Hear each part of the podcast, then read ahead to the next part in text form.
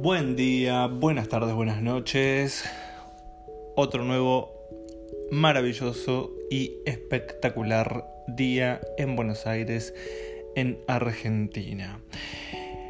Bueno, tenemos un nuevo podcast y el día de hoy quería hablar eh, sobre lo que nos contamos a nosotros mismos, sobre cómo nos tratamos a nosotros mismos, sobre cómo nos hablamos a nosotros mismos y mm, eh, escuché quizás que, hay creencias que, que, bueno, que nos invitan a reflexionar sobre la vanidad.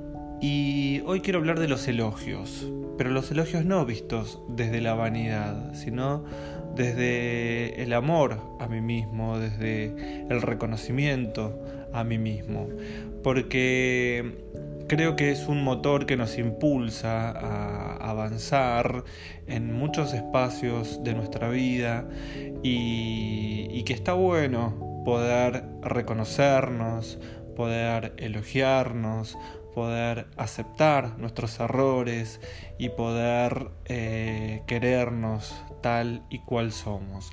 Así que bueno, la reflexión del día de hoy va en ese sentido y tiene que ver con esto, con los elogios. Y dice así, me siento a gusto conmigo mismo. Elogiate y repetite a vos mismo lo absolutamente maravilloso que sos. No te critiques. Cuando hagas algo nuevo, no te, no te recrimines porque no te salga bien al principio. Practica. Aprende qué es lo que funciona y lo que no funciona.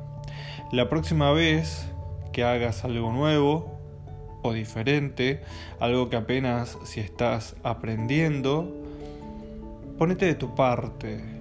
No te digas qué fue lo que hiciste mal. Elogiate por lo que hiciste bien.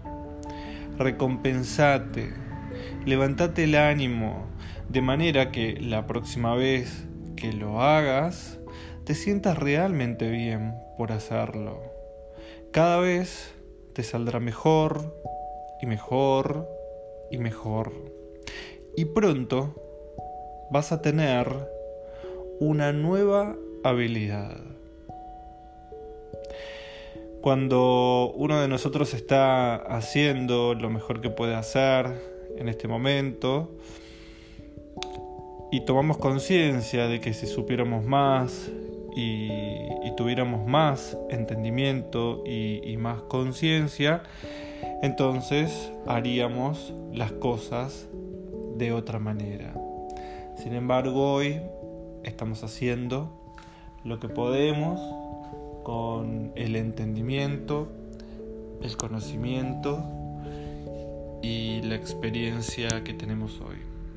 Que tengas un hermoso día. Nos vemos, nos, nos encontramos en el próximo podcast. Mi nombre es Adrián Butiler. Si te parece que este podcast le puede llegar a interesar a alguien, te invito a que lo compartas. Muchas gracias.